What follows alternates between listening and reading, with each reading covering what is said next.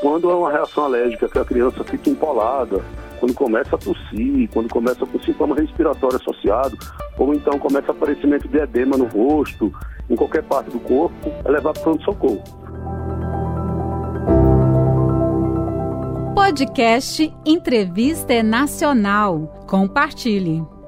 Olá, eu sou Edileia Martins e neste episódio do podcast eu conversei com o pediatra especialista em doenças funcionais, o Dr. Henrique Gomes, para falar sobre as motivações para alergias alimentares na infância. Em nosso bate-papo, o pediatra esclareceu o que é uma alergia alimentar, como ela pode ser desencadeada e o que fazer em casos de reação alérgica. Vamos ouvir. Doutor Henrique, vamos começar já explicando para os nossos ouvintes assim o que é uma alergia alimentar exatamente? Uma alergia alimentar é uma reação imunológica né, inflamatória exacerbada a algum tipo de alimento, né? normalmente uma proteína. Né? Então, a proteína é encontrada em diversos alimentos, até mesmo nas frutas. E pode desencadear diversos tipos de reações, tanto as reações rápidas, né, que é aquelas anafiláticas, né?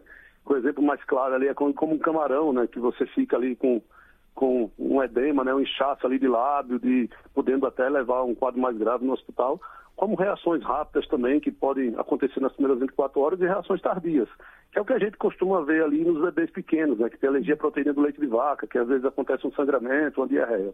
Ah, então assim, ter alergias alimentares é bem comum na primeira infância, é isso, doutor Henrique? Isso, é, bem, é a idade mais comum, na verdade, de acontecimento do, do, da alergia alimentar, né, então hum. é naquela criança de zero ali até os seis anos de idade, que, tá, que é justamente onde está ainda um processo de maturação, tanto do sistema imunológico quanto da barreira intestinal. Então, né, é a faixa etária mais comum, é bem mais comum na, na, criança do que no adulto. Certo. E algumas crianças podem ser mais sensíveis que outras a alguns tipos de alimentos? Tem também essa sensibilidade que vai depender de fatores culturais, principalmente geográficos. Né? Se a gente for ver é, no mundo, né, tem, por exemplo, a alergia ao amendoim. O americano, ele tem mais alergia ao amendoim, né, o americano Estados Unidos, né, do que a população em geral. Aqui a gente tem mais alergia ao leite e alergia à soja. Então, isso vai variar conforme a localização e, e fatores culturais, né? o que, é que a pessoa come ali, o que, é que a família come já desde, desde, desde sempre, né? Ah, então tem uma questão aí meio que cultural também, né? Tem da, também, da... isso. Olha, que interessante. Eu não tinha ideia dessa questão de que tinha a uhum. ver com o que a gente é, é come, porque, né? É porque o que a gente come, né? O que a gente come depende muito do que, né? Do que a gente, por exemplo, quem mora no, no mar, né? Quem mora na praia, come um tipo de alimento diferente do que eu como, ou diferente do que uma pessoa que, que come a produtos industrializados, que tem isso já na cultura de, da ingesta de produtos industrializados, ele está mais propenso a ter alergia do que aquela criança que mora no interior, que come lá a sua fruta, a sua comida mais natural, do que aquela que está sendo apresentada a alimentos processados, digamos assim. Hum. Então aproveita e fala, existe uma lista de alimentos mais comumente aí para ser alergênicos? Tem, tem o que a gente chama de Big Eight, né, que é uma sigla americana, mas tem ali, né, que é o leite de vaca derivados, as carnes vermelhas, o ovo, soja, é, os nuts, né, que são amendoim olegenosos, né, então o trigo, então tem alguns produtos que acabam sendo mais alérgenos do que outros. É claro que quando a gente pega esses oito grupos, não sobra quase nada, né, mas é muito difícil também uma pessoa ter múltipla alergia, né, ter alergia a vários tipos de alimentos, né. A mais comum ter, ter alergia a algum grupo alimentar específico. Hum. Alimentos como banana ou laranja podem causar alergia? Pode, frutas podem causar alergias também. A fruta, apesar de ser fruta, ela tem proteína também na sua composição, né? Porque a alergia, a gente tem alergia à proteína, né? Então, tem que ter uma proteína ali para a gente ter alergia. Então, é, frutas em geral, laranja, amora, maçã tal, elas têm proteína também, podem dar reação alérgica. Banana, né? Não é, não é tão incomum, né? Ah, e quando uma criança tem alergia, o que fazer? Então, aí depende da alergia, né? Então, hum. assim, é, quando é uma reação alérgica que a criança fica empolada, quando começa a tossir, quando começa com sintoma respiratório associado, ou então começa aparecimento de edema no rosto, em qualquer parte do corpo, é levar para o pronto-socorro. É claro que às vezes você está um pouco longe do, do pronto-socorro, então quando você já tem alguém na família que é alérgico, né, que você está sabidamente alérgico, é bom sempre de, deixar aquele antialérgico que foi prescrito ali pelo médico pediatra que já orientou, né? Normalmente a gente orienta né, aquelas famílias que têm uma chance maior para dar alergia de ter aqueles medicamentos ali em caso de necessidade já para administrar enquanto leva ao pronto-socorro, que às vezes está distante, né? O pronto-socorro não está tão perto. É. Mas aí é difícil também diferenciar, né, doutor Henrique? Porque quando a gente está vivendo esse momento é uma loucura, né? Os pais isso. ficam loucos. Como é que a gente isso, deve é. agir nesse momento, doutor Henrique? Pois é, né? Na verdade é difícil, né? Diferenciar uma coisa da outra, ainda mais nesse mundo que a gente vive de tantas, né? Uhum. De tantos acometimentos, de tantas doenças, né? Então é manter a calma, na verdade, procurar mesmo levar para o hospital eu acho que frente a um diagnóstico desse não dá para ser negligente ao ponto de ficar em casa e tentar se automedicar, né, ou medicar o filho, uhum. né, levar para o pronto-socorro ali para o atendimento pediátrico específico, atendimento médico específico mais próximo também. Né, não adianta, ah, vamos levar para o doutor tal. Não, nessa hora de emergência você tem que procurar o atendimento mais rápido. Depois você leva para o seu médico de confiança, que às vezes está um pouco mais longe também.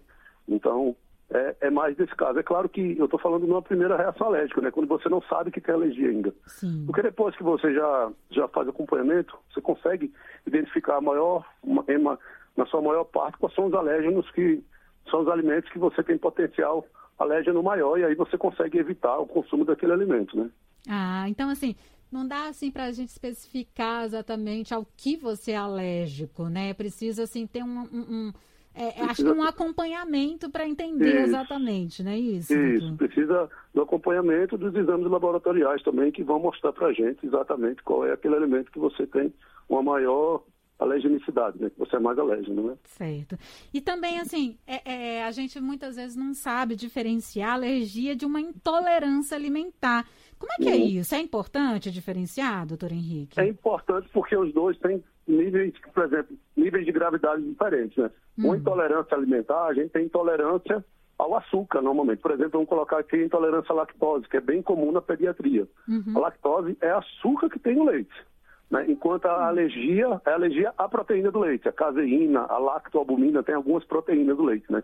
Então eles, eles são diferentes. Quando você compra um produto sem lactose, hum.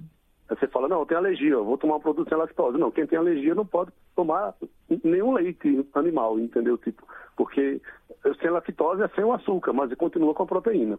Basicamente, a gente diferencia uma da outra porque a intolerância à lactose, no caso, ela tem manifestações exclusivamente gastrointestinais. Então, você vai ter diarreia, vai ter vômito, vai ter flatulência, vai ter cólica.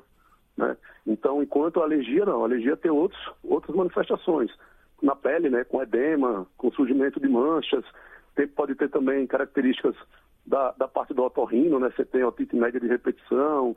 Você, você tem outros, acometimento de outros, de outros sistemas, não exclusivamente gastrointestinal, né? Que pode manifestar com outros outro tipo de evolução, né? Uma, uma tosse, uma bronquite, que pode ser em decorrência de um quadro alérgico, né? Perfeito, olha, interessante, doutor Henrique. Então, a intolerância é só mesmo uma coisa que talvez não faça bem ó, quando você come, mas a alergia ela pode ser muito mais fatal, seria isso? Isso, é. A intolerância, a intolerância é quando, por exemplo, ao leite, né, que é comum no nosso meio, inclusive na população adulta. Uhum. Você come lactose em excesso, o seu organismo não é capaz de quebrar aquela lactose toda, e o que sobra da lactose é um açúcar fermenta. Uhum. Quando fermenta, vai dar gases, vai dar diarreia, vai dar vômito, mal-estar, né? Uhum. E lactose é isso, é um açúcar que é demais que a gente está comendo, é isso? É, porque se a gente pegar a dieta do brasileiro, basicamente tem leite em quase tudo, né, do que a gente come. Você acorda de manhã, come um pão, toma um café com leite, eu tomo leite com Todd, passando para o mundo pediátrico, né? e aí come queijo, e aí requeijão, e aí iogurte, isso tudo tem leite, né? E aí vai para a escola à tarde, come, come às vezes um alimento processado, que a maioria tem leite, né? Os salgadinhos ali do lanchonete. Uhum. Então acaba tomando leite em excesso e acaba ficando intolerante. Tá certo. E sobre a introdução alimentar, a gente deve evitar ao máximo, né, das crianças alimentos industrializados, né, principalmente isso. doces e alimentos com corantes. É isso mesmo. Esse, é nesse isso. momento é preciso ter um cuidado redobrado para evitar essas alergias. Isso. Na verdade é porque o doce, assim, a gente tem que evitar em crianças menores de um ano, uhum. né, justamente para a gente não desenvolver esse paladar para o doce, porque a criança, o adulto também, ele tem um paladar mais aguçado para os alimentos doces. Uhum. E, e, o doce, nesse caso, ele substitui a fruta, porque uma criança, depois de ser apresentada ao doce, ele não quer mais comer a fruta. Uhum. Ele só quer comer aquele doce. aquele docinho lá. E, e, e é claro, aí vai ter outros fatores associados aos doces também, como o aumento de cárie, é, a bagunça que faz na flora intestinal, que faz que a gente não indique o doce ali é, para uma criança pequena, né? Tirando o fato também de aumentar a resistência insulínica para a idade adulta, então aí vem uma, uma cascata de doenças metabólicas aí associadas à introdução do doce. E o corante também por ser um, um, um aditivo alérgeno, né? bem alérgeno na verdade, então crianças pequenas que ainda estão em processo de maturação gastrointestinal, eles acabam desenvolvendo alergia com mais facilidade do que um, do que um adulto, né? Olha, então assim, é, é nesse caso, né, bem é, é deve ter muito cuidado mesmo, né? Porque assim, ela ainda está na, naquela fase ainda de descobrir, né, os alimentos. E se você coloca isso já na vida de uma criança, né, igual as, as vovós, né? Ah, dá só um docinho. É que tem, é criança, mal, criança pode, né? Criança pode. É. Eu, na minha época eu dei e não morreu. É. Né? Mas, mas não necessariamente, beleza, não morreu, graças a Deus, entendeu? Mas tem outros que acabam evoluindo de uma maneira não tão satisfatória e depois não tem muito como a gente voltar atrás. Não tem como voltar a fita e reiniciar, né? Uhum. E mel também pode ser uma coisa que pode prejudicar? É, mel fase? a gente não pode dar, né? Contraindicado em crianças abaixo de um ano por conta do botulismo. Uhum. Né? Então, até há pouco tempo saiu na mídia, não, não vou lembrar agora exatamente em que estado que foi, uhum. uma criança que desenvolveu botulismo por conta do consumo de mel, né? Olha. Então, mel a gente não pode, não pode de jeito nenhum. Não é porque é doce, não. Porque não pode, por conta do botulismo mesmo. Tá. E crianças até 10 anos, até 5 anos, como é que a gente deve agir nesse ponto? No ponto de, de, de introdução de... dos alimentos? Isso. É, na verdade, assim, o que, o que a gente se entende, entende muito hoje, é claro que a medicina é sempre dinâmica, né? É muito, o, que, o que se entende hoje não é necessariamente a mesma coisa que a gente entendia da década de 80, de 90 é que assim, a gente tem que evitar ao máximo o consumo de doces e o consumo de sal, né?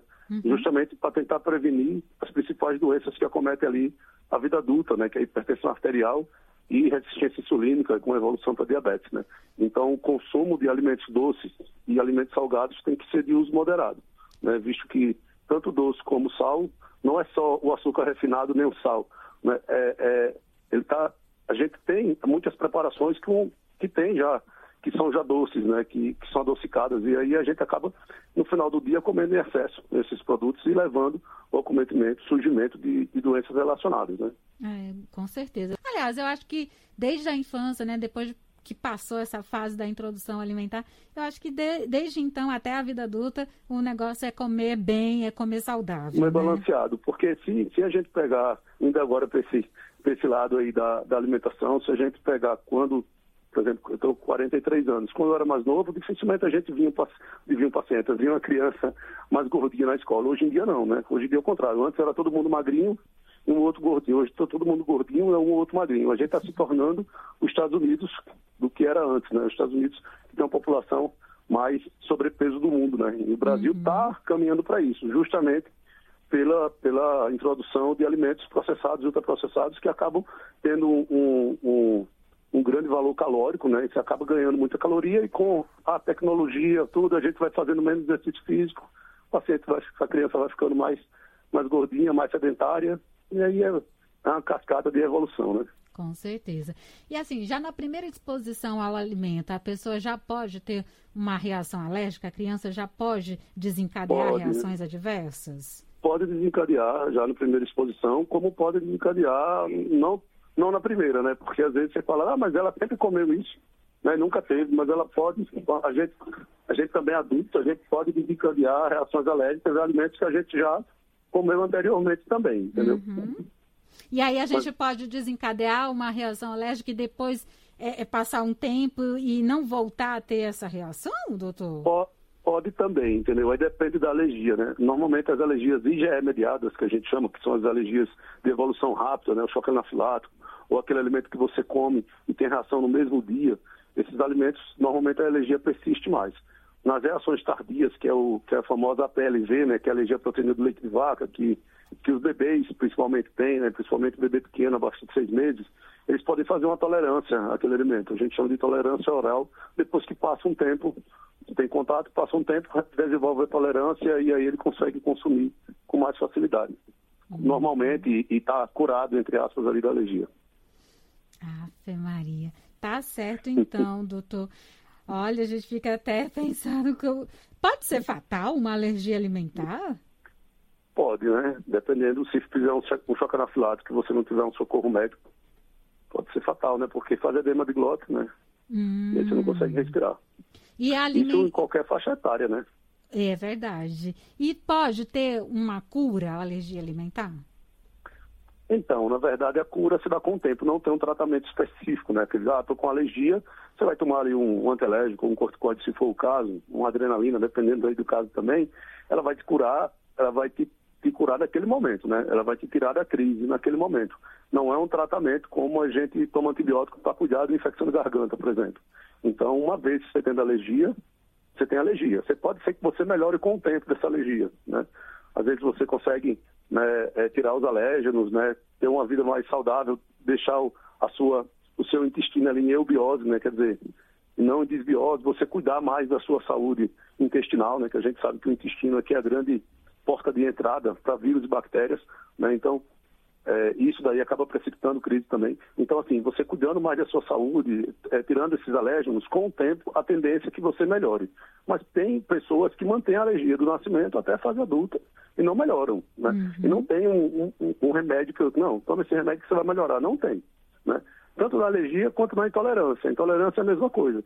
Só que na intolerância você, você não precisa tirar o alimento por completo. Você consegue consumir até determinado Ponto. até determinada quantidade daquele uhum. alimento. Você não consegue consumir muito, né? Uhum.